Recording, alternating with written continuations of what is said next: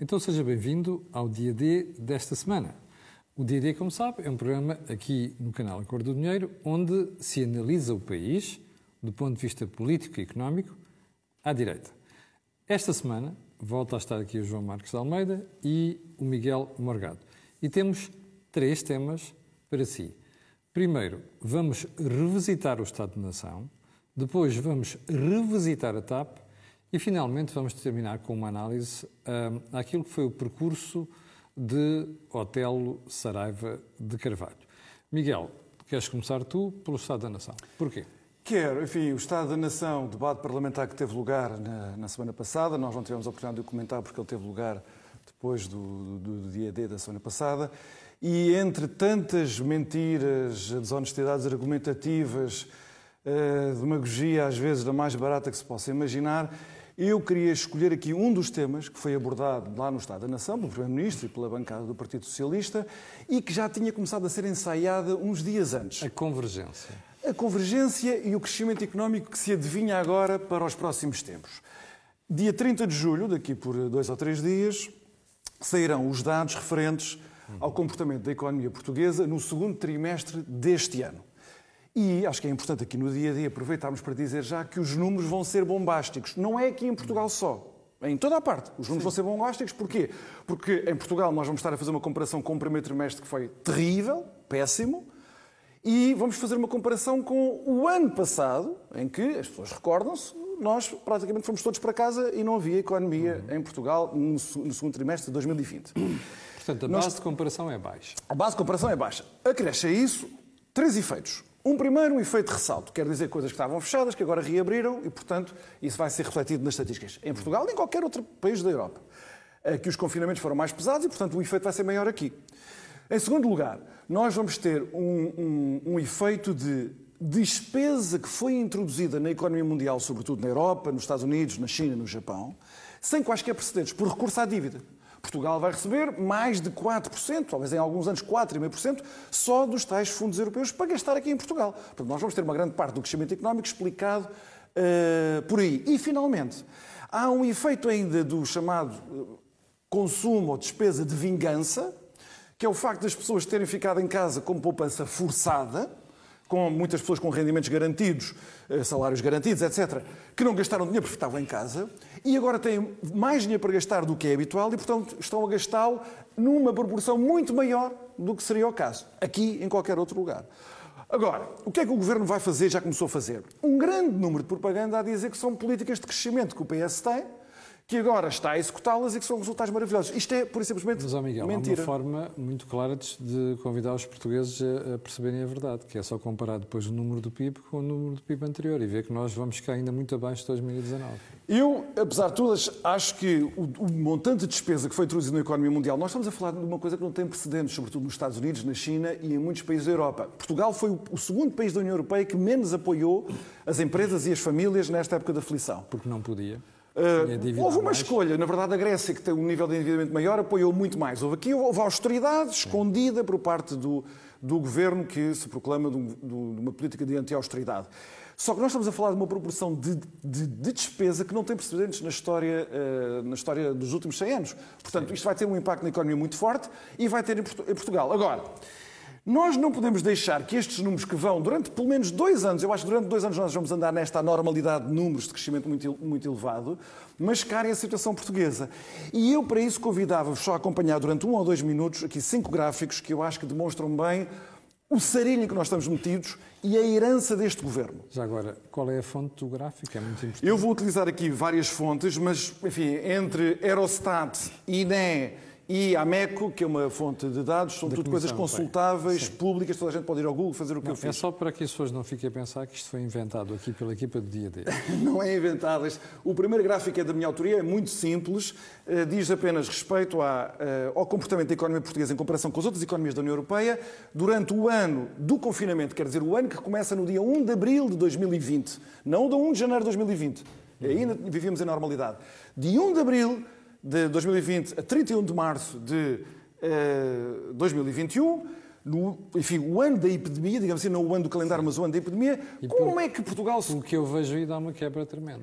Há uma queda tremenda e não é só isso, é a comparação com os outros. Estamos a ouvir epidemia em todo o lado, porque é que Portugal teve o terceiro pior registro, e aliás o segundo pior registro é o de Malta, enfim, tem aqui características próprias. Portanto, nós e a Espanha, o governo das esquerdas em Espanha, o governo das esquerdas em Portugal e o governo das esquerdas em Espanha foram os governos mais incompetentes na gestão da economia. Ah, mas é uma economia, economias frágeis dependentes do turismo. Não, porque também temos a Grécia que se comportou, apesar de tudo, menos mal do que, e com maiores dificuldades do que Portugal e do que a Grécia. Este é um legado deste governo. Esse é o primeiro gráfico. O segundo gráfico eu tirei diretamente do Eurostat, e até deixei lá a fonte, portanto toda a gente pode ir lá ao site do Eurostat e retirá-lo, que é a confirmação deste dado medido pelo número de horas que foram perdidas neste período. Portugal tem o terceiro pior registro, quer dizer, aqui foi onde a atividade económica afundou mais e onde teve menos apoio do Orçamento de Estado. Finalmente, este, o terceiro gráfico diz respeito ao problema que é o grande, o grande problema da democracia portuguesa e o grande legado destes governos socialistas, que, volto a dizer, são liderados pelas mesmas pessoas desde 1995 até agora. E isso ficou completamente escamoteado no Estado da Nação. E diz respeito ao qual, qual foi o desempenho do país, no contexto europeu, nestes últimos 20 ou 25 anos. António Costa, outros agentes da propaganda socialista habituais que agora estão no governo, são secretários de Estado, etc., começaram a dizer que afinal houve muita convergência entre 2016 e 2019. Neste gráfico, neste terceiro gráfico que eu coloco aqui, pode-se ver uma coisa muito interessante. Portugal, eh, no ano 2000, tinha 85% do PIB per capita, da média do PIB per capita europeu. 85%. Agora tem 78. Agora está com 77%. 77. Porque nós já nos estamos a comportar pior na reação à epidemia do que todos os outros. Portanto, agora pode-se dizer, mas, naqueles, mas naquele período antes da, da epidemia houve convergência. Reparem, nós tínhamos em 2013, 14, ainda os últimos meses da Troika cá, nós tínhamos, o nosso PIB per capita era 78% da média europeia. E ele era 79% em 2019. Se este é o grande feito, e agora já caímos entretanto, é? já estamos em 77, já estamos abaixo do que estávamos em 2014. Se este, é, se este, é, o grande feito, se este é o grande feito uh, das esquerdas e de António Costa, estamos conversados. Não há propaganda que disfarce estes números, estes números são oficiais. Uh, Deixa-me só dizer, então, finalmente ir para o último uh, gráfico. Chamar a atenção que esta regressão de, 2000, de 2000 para cá, nos últimos 20 anos, Portugal ter regredido no contexto da União Europeia, só tem três casos no chamado grupo da coesão, quer dizer, no grupo dos mais pobres. Sim. Portugal, Grécia, e Chipre. Não há outros casos. Portanto, nós somos um caso de fracasso no contexto europeu.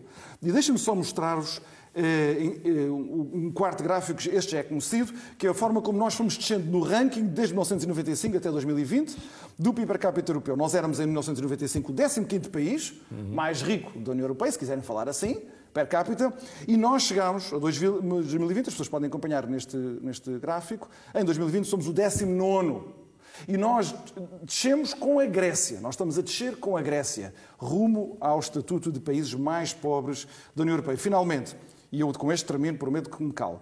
Ehm, este é um gráfico talvez mais difícil de compreensão, mas que é muito importante e que mostra o seguinte: eh, a União Europeia é ou não é um bom espaço económico onde os mais pobres convergem para os países mais ricos, para os níveis de vida dos países mais ricos. A esquerda teve sempre a, a, conversa que a desculpa era a União Europeia. Ou era o euro, ou eram as regras da concorrência que não deixavam um país como Portugal crescer. Isto é mentira. Os países mais pobres que Portugal, Polónia, Hungria, a Chequia, a, eh, a Letónia, a Lituânia, todos esses países estão a crescer muito mais rápido e mais, estão a convergir, estão a convergir para os padrões de vida dos países mais ricos. Agora vejam, olhando para este último gráfico, para o quinto gráfico intitulado A Convergência, eh, são colocados os países em nível de riqueza estão mais situados à direita, em nível de pobreza relativa mais à esquerda. Vejam o que está assinalado a vermelho. Portugal e Grécia. Quanto maior é a distância relativamente à, à, à reta azul, maior é a fraqueza, a debilidade do desempenho económico nestes últimos 20, 25 anos. Há dois países, sobretudo dois países, da convergência, ou da, da, coesão, digamos assim, os países mais pobres, que têm problemas de convergência. Nós e a Grécia, não há mais ninguém. Há um outro problema, há um outro país mais rico que tem, um grande problema económico, é a Itália. Há estes três grandes países e nós somos um deles. E enquanto nós não confrontarmos o que é que correu mal nestes 20, 25 anos e deixarmos uma vez mais entrar num período isso, de dois isso, ou três anos de isso propaganda. Ninguém tem interesse em fazer, Miguel. Isso Mas, mas nós no dia a dia temos de fazer. Claro, é isso mesmo. João, deixa-me fazer uma pergunta. Este cenário traçado aqui pelo Miguel, que é real, é no mínimo aterrador. Porquê é que a oposição não consegue passar esta imagem para o país? Não sei, não faço a minha ideia porque é que a oposição não consegue passar essa imagem. Mas eu gostaria, uh, precisamente, de falar, começar o Estado da Nação pela oposição. O PS não teve o seu líder no debate do Estado da Nação. Sabes porquê? Por uma razão familiar. Morreu uma pessoa de família. Mas, ó Camilo, eu já trabalhei, já tive que fazer coisas profissionais quando morreram pessoas da minha família. Eu não deixei de as fazer. Todos nós. Quer dizer, ninguém estava a pedir ao Dr. Rio Rio para se ausentar por dois ou três dias da sua família. É meio-dia. Quer dizer, ele é português, está em Portugal, é no seu país. É, é, a principal, uma das principais obrigações do líder da oposição é estar presente no debate da nação, no, no, no Parlamento, quando se discute o Estado da nação. Eu sei que por vezes temos de fazer coisas que nos custam muito. Todos nós. Agora, eu acho que Rui Rio se demitiu de estar no debate do Estado da Nação. É o principal líder da oposição. É inadmissível. Portanto, quando tu me perguntas porquê é que a oposição não diz isto, a oposição diz isto porque se demite de estar presente nos, nos sítios onde deveria dizer isto. Se o Rio nem sequer lá teve, como é que ele pode dizer isto? Portanto, eu começava por aqui, que acho que mostra mas, oh, não o Estado da Nação, mas o Estado da oposição. Mas o PST teve outra pessoa a falar, Adão e Silva, que também não, não é a mesma coisa. Bem. Não é a mesma coisa. Nós sabemos. Não, não, pior, não saiu nada bem. Não saiu nada bem. Mas eu, mas eu nem sequer tenho interesse, não tenho nenhum interesse em criticar Adão e Silva. O meu ponto é, o líder do PSD deveria ter estado no Estado da Nação a discutir o Estado de Portugal a fazer uma intervenção muito crítica das políticas económicas deste governo e ele tem um bom assessor económico que lhe dá os dados todos que ele precisa para fazer esse discurso e não esteve. Esse é que é o ponto. Uh, agora, em relação a questões mais estruturais, o Miguel falou mais da conjuntura e de erros de política e decisões de política económica do governo na altura da pandemia. E depois, no fim, falou de causas mais estruturais dos últimos 20 anos. Eu também gostaria de falar nisso, mas ainda, ainda mais atrás. Porque, e pegando num, num, ponto que o Miguel falou que é muito importante, a União Europeia como espaço de convergência económica e de crescimento económico, e que está a ser muito mal aproveitado por Portugal. Mas houve uma altura que foi bem aproveitado. Entre 1986 e 1996, nos primeiros 10 anos de integração europeia, Portugal cresceu a média de 4,3% por ano. Uhum. É Mais do que o resto da União Europeia, que na altura cresceu cerca de 3,2% nesses 10 anos. Portanto, Portugal convergiu realmente em relação à União Europeia. Como o Miguel disse, em 96 o nosso PIB era cerca de 86% do PIB da União Europeia, neste momento é cerca de 77, 68% do PIB da União Europeia. Agora, o que é que aconteceu? Enquanto entre 86 e 96 crescemos 4,3% por ano, entre 2000 e, e se tivéssemos continuado a crescer, por exemplo, se de 96 até hoje tivéssemos continuado a crescer essa média, os portugueses, Portugal era três vezes mais rico do que é hoje. O que aconteceu foi que entre 2000 e 2019 o PIB português, o PIB português cresceu à média de 0,5 por ano. E mais, entre 96 e 2019 o PIB português cresceu 40%. Se tivesse crescido à média dos anos de Cavaco Silva, teria crescido 300%. Exatamente. Não vamos ser tão ambiciosos, mas podia ter crescido 200%. Cresceu 40%. Nestes 25 anos, o PS teve 18 anos no governo. É muito mal. 18 anos no governo, 18 anos no governo. E os cerca de 7 anos que houve governos de direita, ambos PSD e CDS, governaram em circunstâncias excepcionais. Para limpar o lixo que o PSD o primeiro, o primeiro governou Lembram-se, o governo de Durão Barroso Paulo Portas governou depois de Portugal ter sido o primeiro país da zona euro a ter um processo por déficit excessivo e foi por isso que foi preciso uh, fazer políticas de austeridade. E a economia tinha foi caído. obrigado. A economia, a economia tinha, tinha caído e estávamos no déficit excessivo. O primeiro país tínhamos que sair do déficit excessivo e a segunda vez, quatro anos, entre 2011 e 2015, todos nos lembramos, foi com a troca em Portugal durante três desses quatro anos, nova, novamente para salvar o país Mas, da bancarrota. Oh, João, ao olhar para estes números e para o cenário que estás a descrever tu e o Miguel, isto significa que era, aquilo que era um problema conjuntural, hoje em dia é estrutural. Não é um problema estrutural. Nós, em 25 anos, não crescemos Portugal nada. está, por causa das políticas do PS, está num processo de empobrecimento estrutural permanente e que, não se, e que não vai mudar. Porque as políticas do PS não estão a melhorar, estão a piorar. As políticas. Como é que Portugal poderia voltar a crescer? Portugal tem que voltar a crescer através de três maneiras. Primeiro, captar mais investimento externo, exportar mais e ter menor carga fiscal para Mas, haver um maior consumo Dessas três, interno. o Governo diz que fez as duas primeiras. Mais investimento... O investimento externo não está a aumentar. O investimento externo não está a aumentar. As exportações, nós há pouco falámos dos países, dos novos Estados-membros dos países da Europa Central que estão a apanhar Portugal. Portugal exporta cerca de 40% a 42% do seu PIB. Sim. Sabem quanto é que exporta a Hungria? 85% do PIB. A República Checa, 78% do PIB. A Eslováquia, que está no euro, não tem a desculpa de ter uma moeda mais fraca, a Eslováquia exporta 94% do seu PIB. Ou seja, Portugal, um governo para aumentar a riqueza do país e dos portugueses tem que ter um objetivo muito claro. Portugal tem que exportar pelo menos 60% do PIB. Pelo menos. Ora, exportar 60% do PIB significa uma coisa: apoiar as empresas, apoiar as empresas, apoiar as empresas. Este governo faz tudo menos apoiar as empresas. A visão deste governo é a intervenção cada vez maior do Estado na economia, enfraquecer as empresas, o domínio da economia pelo Estado e não pelas empresas. Este governo simplesmente não toma decisões económicas a pensar no crescimento económico, no bem-estar dos portugueses. Este governo toma decisões económicas a pensar no poder político.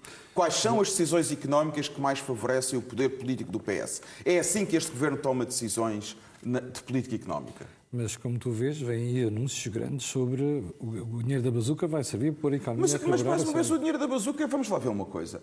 Portugal recebeu centenas de milhões, recebeu bilhões de, de, de, de, fundos desde 1996. A bazuca é pouco no contexto de todos os fundos São mais ou menos 60 mil milhões. São mais ou menos 60 mil milhões que recebeu de fundos. Exatamente. A bazuca são quantos? 15 mil milhões. Sim.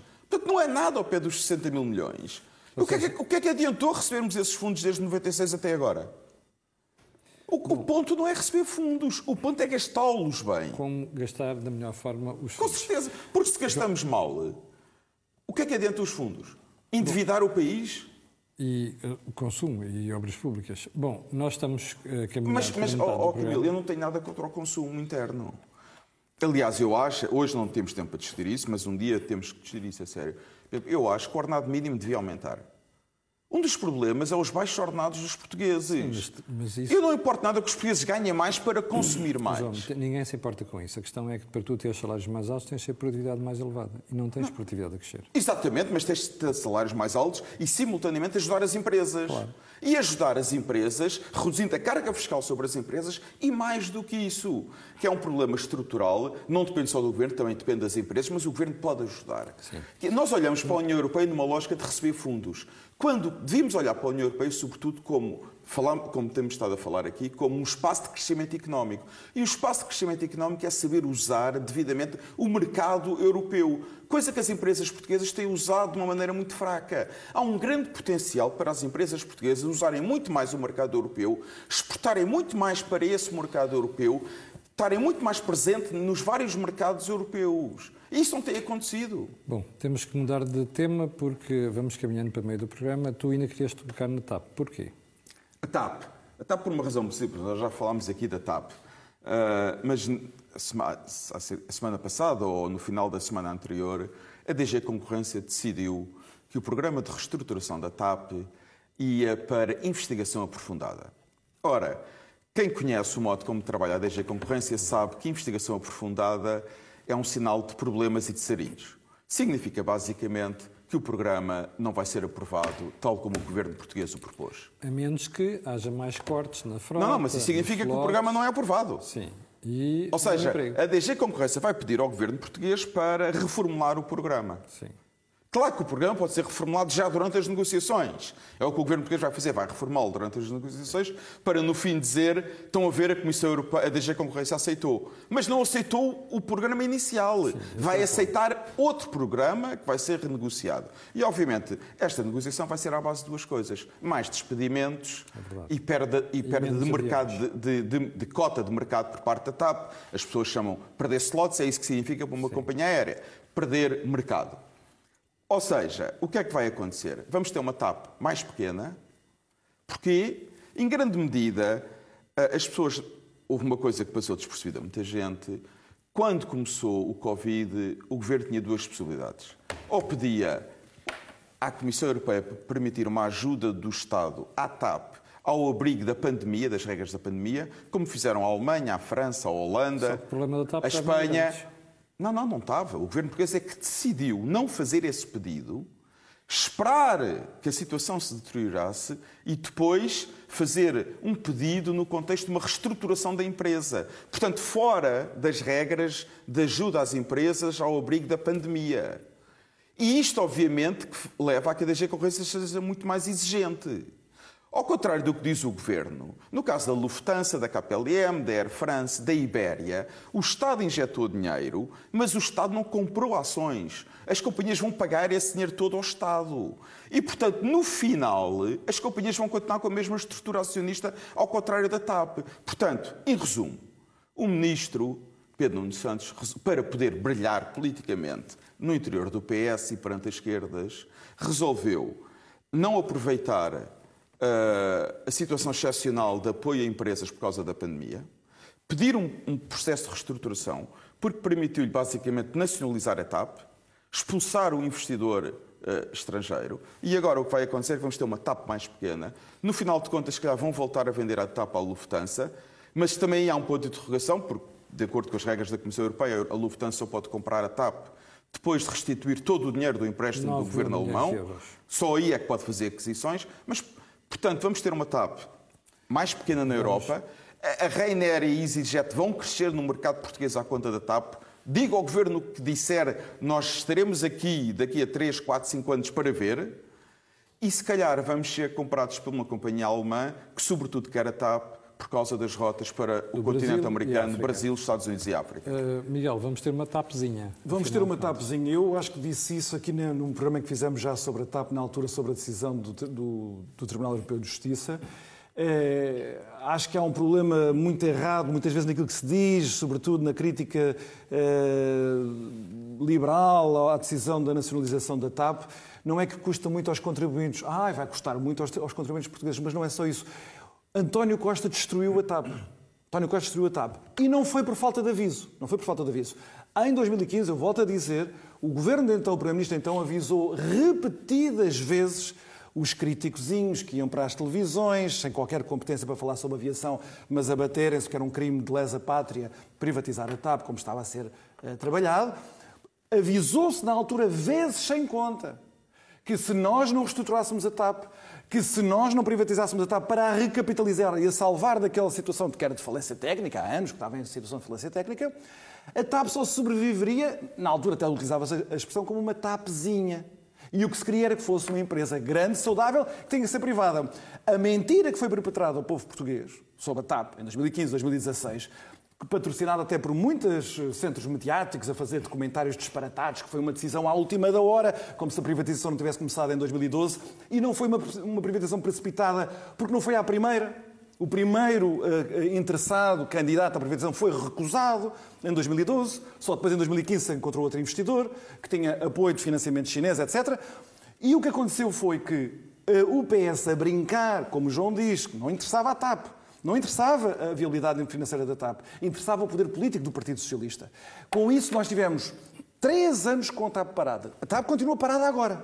Todas as companhias aéreas estão agora a reajustar-se muito rapidamente à realidade do mercado aéreo europeu pós-epidemia. Aqui no, no, mercado nacional, a Air France está a voar muito mais para, para é Portugal, a EasyJet criou um novo centro no aeroporto de Faro e a TAP a TAP cada vez mais pequenina, porque a TAP está estagnada, parada. E a Ryanair Agora vou dar um exemplo para as pessoas saberem, para as pessoas saberem o que é que esta investigação aprofundada quer dizer em concreto. Isto aconteceu em Itália agora. Sim. A Alitalia desapareceu tal como nós a conhecemos. Foi substituída por uma empresa, isto foi tudo iniciativa do governo italiano, por pressão europeia. Não foi, cá, não foi cá delírios neoliberais para privatizar a força toda. Não, a ITA. A ITA. Agora vejam, a Alitalia tinha 12 mil trabalhadores.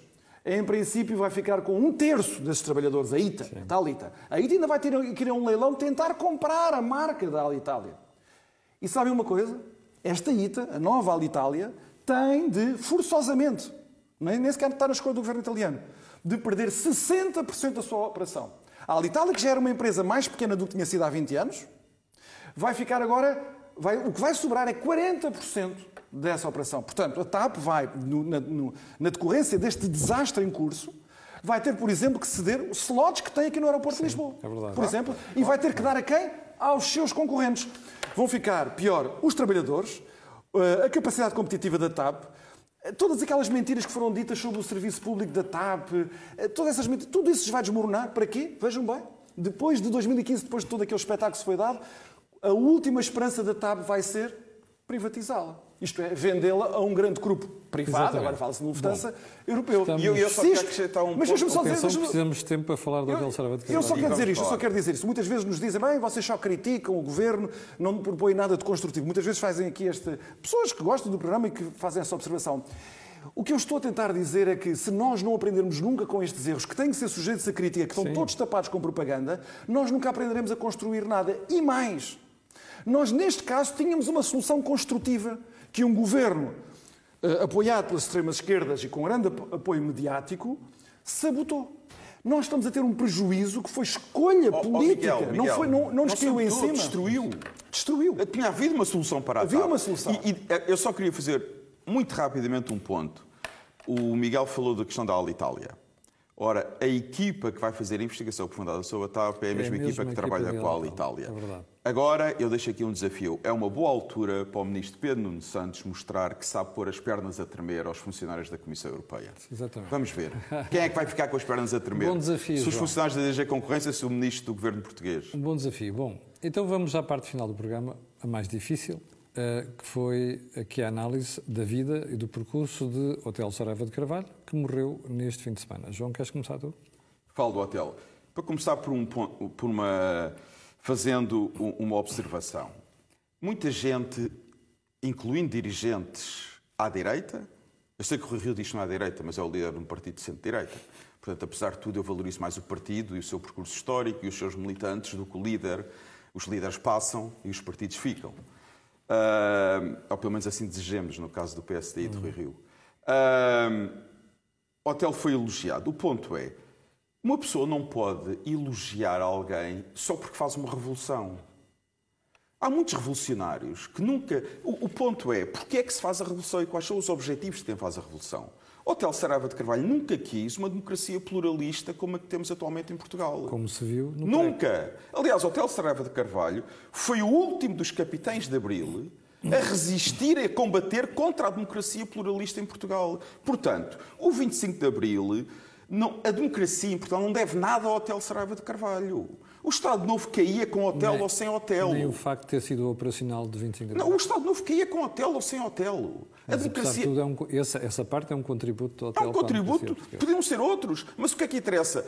Mas ele não queria derrubar o Estado Novo para construir uma democracia pluralista. Ele queria derrubar o Estado Novo para construir uma ditadura pior que a do Estado Novo. As pessoas já se esqueceram, falam só, e é muito importante, das Forças Populares 25 de Abril, em que o Hotel era um dos líderes, portanto, o Hotel foi um terrorista.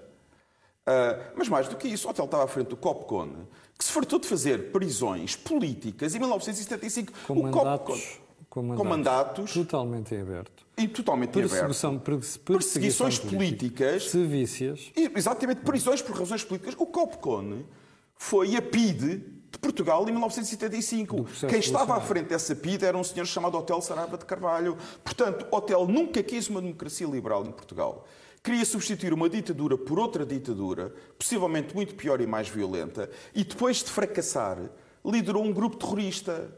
Que elogios é que se pode fazer uma pessoa destas? E só em relação ainda à democracia. Os grandes heróis, quem instalou a democracia em Portugal foram os portugueses. Não há donos da democracia. Não há cá capitães de abril, não há cá partidos políticos donos da democracia. Fizeram um golpe de Estado contra a anterior ditadura e muito bem. Agora, quem instalou a democracia em Portugal foram os portugueses. E o que está a acontecer, e os elogios ao hotel por parte do governo, têm a ver com isso, é o branqueamento de todos aqueles que nunca quiseram construir uma democracia liberal em Portugal, quiseram construir uma nova ditadura e agora está-se a, a, passar uma esponja por cima dos objetivos dessas pessoas, fazendo com que todos os que se revoltaram contra o Estado Novo sejam heróis e pais da democracia em Portugal. Não, não é verdade. Houve muitos que quiseram substituir o Estado Novo por uma democracia, por uma ditadura comunista. E o Hotel era um desses. Não te faz impressão ver o PS elogiar uh, Hotel Sarvete Carvalho quando ele foi uma das pessoas que considerou exilar o Dr. Mário Soares? Com certeza que faz confusão. O PS, o PS, por vezes para justificar a coligação com as esquerdas radicais, desde a, desde a geringonça até agora, parece que estão a querer limpar o que Mário Soares fez pela democracia em Portugal. É o PS a voltar-se contra um dos seus fundadores e talvez o seu fundador mais importante. Porque Mário Soares soube, na altura, de que lado é que devia estar. Exatamente. E não estava ao lado daqueles que combateram a democracia liberal em Portugal. Estava a combater contra eles. Esteve a lutar contra o Otelo. Esteve a lutar contra o PCP. É preciso que não haja dúvidas sobre isto, porque o PS parece que está-se a esquecer do contributo histórico de Mário Soares para a democracia em Portugal. Miguel, Hotel Sarava de Carvalho. Há o Hotel Operacional 25 de Abril, depois há o Hotel de Copcon e há o Hotel da GFP. Bem, nós sabemos que era a mesma pessoa, não é? E eu falarei apenas politicamente, uh, o aspecto pessoal, enfim... Uh, ele como pai, ou enfim, como marido, isso, isso a mim não me interessa. Quer dizer, Sim, diz claro, respeito estamos, à família dele. Estamos e, a falar da parte E a memória na família dele, com certeza que será respeitada. Eh, eh, falamos aqui como, como interventor, como interven... agente político. Mas também há as famílias das 20 pessoas que foram claro assassinadas pelos FP25. E isso faz parte, isso faz parte das consequências. As mulheres, os claro maridos, os filhos. Claro que sim, mas o meu, ponto é, o meu ponto é, é, uma, é, sempre uma ilusão supor que para derrubar um regime maligno não, não é preciso integrar uma, uma associação, uma aliança onde está muita gente não, igualmente neste maligna. caso eu até iria mais longe. Não pode haver luta armada em democracia. Não, Uma não, mas, coisa mas, é ditadura. Mas, mas, agora estou a falar da participação do 25 de Abril. Sim. Eu estou a falar agora na participação ah, do 25 de Abril. Chamam-se esses grupos grupos terroristas. Exato. Os fazem luta não, não, armada eu, estou a falar, eu estou a falar da participação dele no 25 de Abril como operacional, já que isso também tem sido discutido, não é? Uh, o que eu estou a dizer é que para derrubar um regime maligno como aquele que nós tínhamos, até o 25 de abril de 74, foi preciso constituir essa grande aliança onde havia muita gente maligna. É muita gente maligna. Portanto, isso faz, isto, isto, vale também para a maneira como se quer branquear o Partido Comunista, dizendo que era o partido organizado na resistência contra o regime. E era verdade, era o único partido organizado Sim. na resistência contra o regime. E o único que sabia muito bem o que queria depois do 25 E, portanto, nós tivemos que fazer isso na história várias vezes em Portugal, fora de Portugal, utilizar gente maligna, com ideologias assassinas, para derrubar eh, um regime maligno.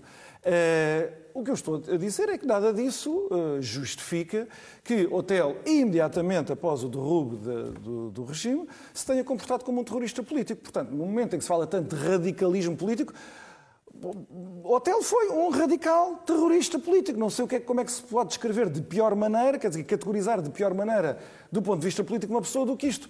Um país querer comemorar uma carreira política destas Uh, acho que reflete o colapso dos padrões políticos, morais e culturais a que o país tem assistido. E aqui eu discordo do João, porque isto deve-se em grande medida ao Partido Socialista, não em desrespeito da memória de Mário Soares, mas na continuação do seu legado. Talvez não o Mário Soares da, da, da Fonte Luminosa, mas certamente o Mário Soares da amnistia que dá aos presos do, do, Era das FQs Tu já foste deputado. Imagina que estavas no grupo parlamentar do PSD à altura da votação da amnistia. Tu votavas a favor?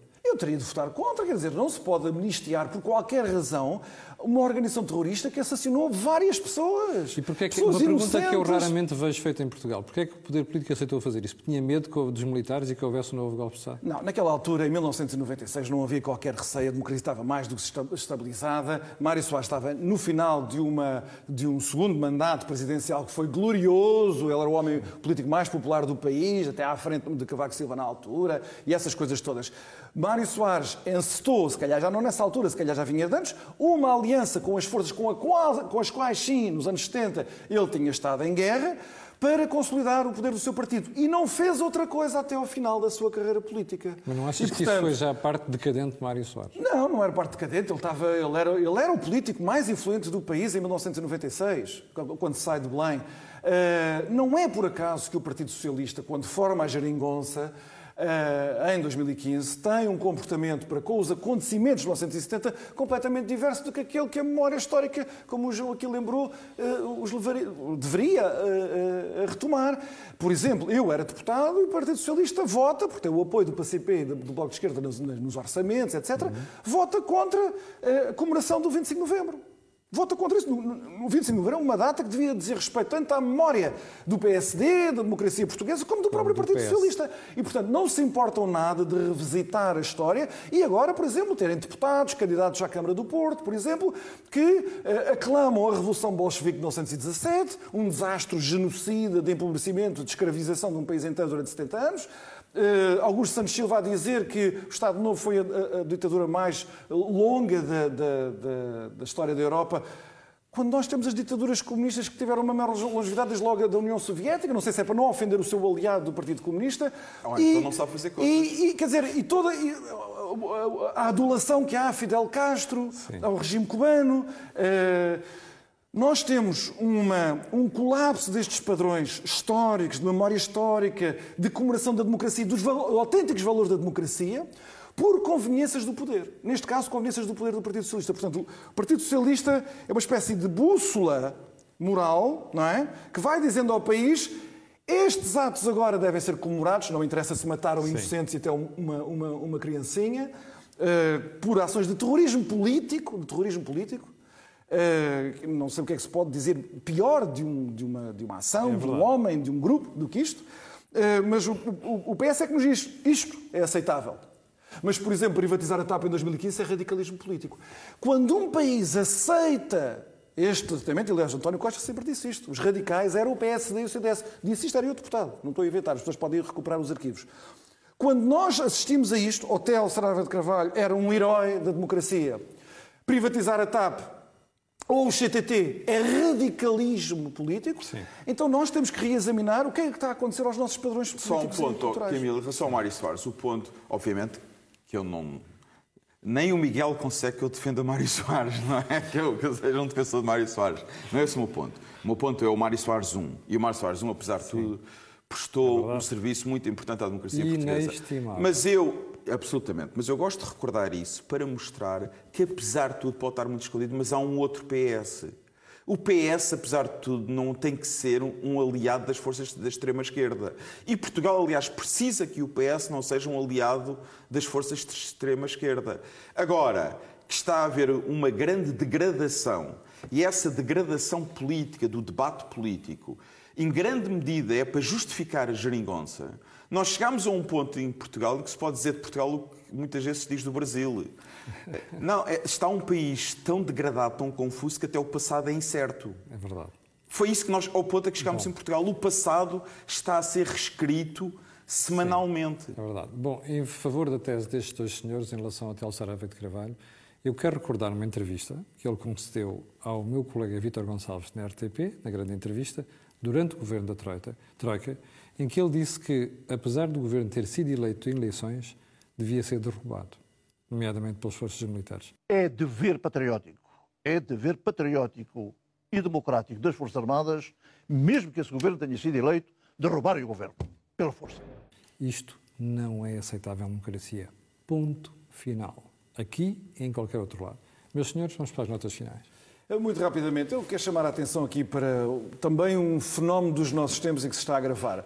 É, há uns dois, três, quatro dias, agora perdi um bocadinho a data, eh, teve lugar em 40 países, julgo eu, uhum. manifestações contra as restrições impostas pelos governos, pelas autoridades, a propósito da epidemia. Em Lisboa também houve uma manifestação, mas em alguns outros países as, as manifestações tiveram até eh, adesão de grandíssima Sim, escala. Maciças. Em França, eh, em Itália, houve manifestações, juntou muita gente. Eh, eu estou a chamar a atenção para isto porquê? Eh, porque as televisões portuguesas que decidem transmitir todo o tipo de manifestações eh, nos cenários políticos mais convenientes fizeram um blackout a isto. Um blackout porque não é porque não tenham recebido a informação é porque eh, nem têm recebido imagens ou reportagens eh, das agências internacionais. É porque assim o decidiram. Repare, deixe-me dizer as coisas de uma maneira muito clara. Entre aqueles manifestantes aqui em Portugal, há muita gente completamente desrazoável. Os negacionismos que alimentam todas as teorias da conspiração, a negação de que o coronavírus matou pessoas por todo o mundo, esse tipo de coisas. O ponto não é esse. O ponto é que a liberdade de expressão de pessoas desrazoáveis e outras razoáveis né, entre esses manifestantes. Hum, num regime pluralista, num regime autenticamente livre, a liberdade de expressão é para todos. Okay. E os meios de comunicação social, os mainstream dos principais meios de comunicação social nas várias democracias, a começar por Portugal, estão a querer tornar-se guardiões de uma certa ortodoxia, que neste caso é duplamente perigosa, porque é a ortodoxia das autoridades políticas. Uhum. Isso é a receita para nós e perdermos as liberdades. A liberdade de expressão não está lá só para haver liberdade para aqueles que dizem as coisas que nos agradam e com as quais concordamos. Está para, também para aqueles que dizem as coisas com as quais nós não concordamos. João, muito rapidamente, estamos a chegar ao final do programa. Acho que o Miguel aqui já disse tudo. Eu só queria deixar uma nota final, porque não falei disto, não tive cá a semana passada, não falei e gostava de voltar a falar. A minha nota final é apenas solidariedade com o povo cubano, que está a ver se consegue ver-se livre da ditadura castrista que reduziu Cuba a um país pobríssimo, miserável e sem qualquer tipo de liberdade, uma ditadura, com as, com as prisões cheias de presos políticos e, e, e que ainda que, é usado pela esquerda não, portuguesa. E que é, exatamente, e que é usado. O PCP defende Cuba, o Bloco critica de uma maneira envergonhada, mas infelizmente até muita gente no PS por causa de, também para justificar a geringonça, começa a defender Cuba. Eu espero que seja para justificar a geringonça e não por convicção ideológica. Ah, quanto à convicção ideológica, não, não sei, porque eu ainda me recordo da viagem de alguns, pelo menos um dos membros do governo de Cuba nos anos 70 e o que eles veio de lá dizer. Era muito novo na altura, eu sei, mas veja lá se adivinha quem é. Bom, chegamos ao final do dia desta semana. Quero agradecer a estes senhores o contributo, muitíssimo importante, e quero pedir a Vossas Excelências aquilo que peço sempre, que é colocarem um gosto e fazerem partidas nas redes sociais. Também já percebeu porquê. Aquilo que houve aqui, não houve em mais sítio nenhum. Obrigado e até à próxima semana.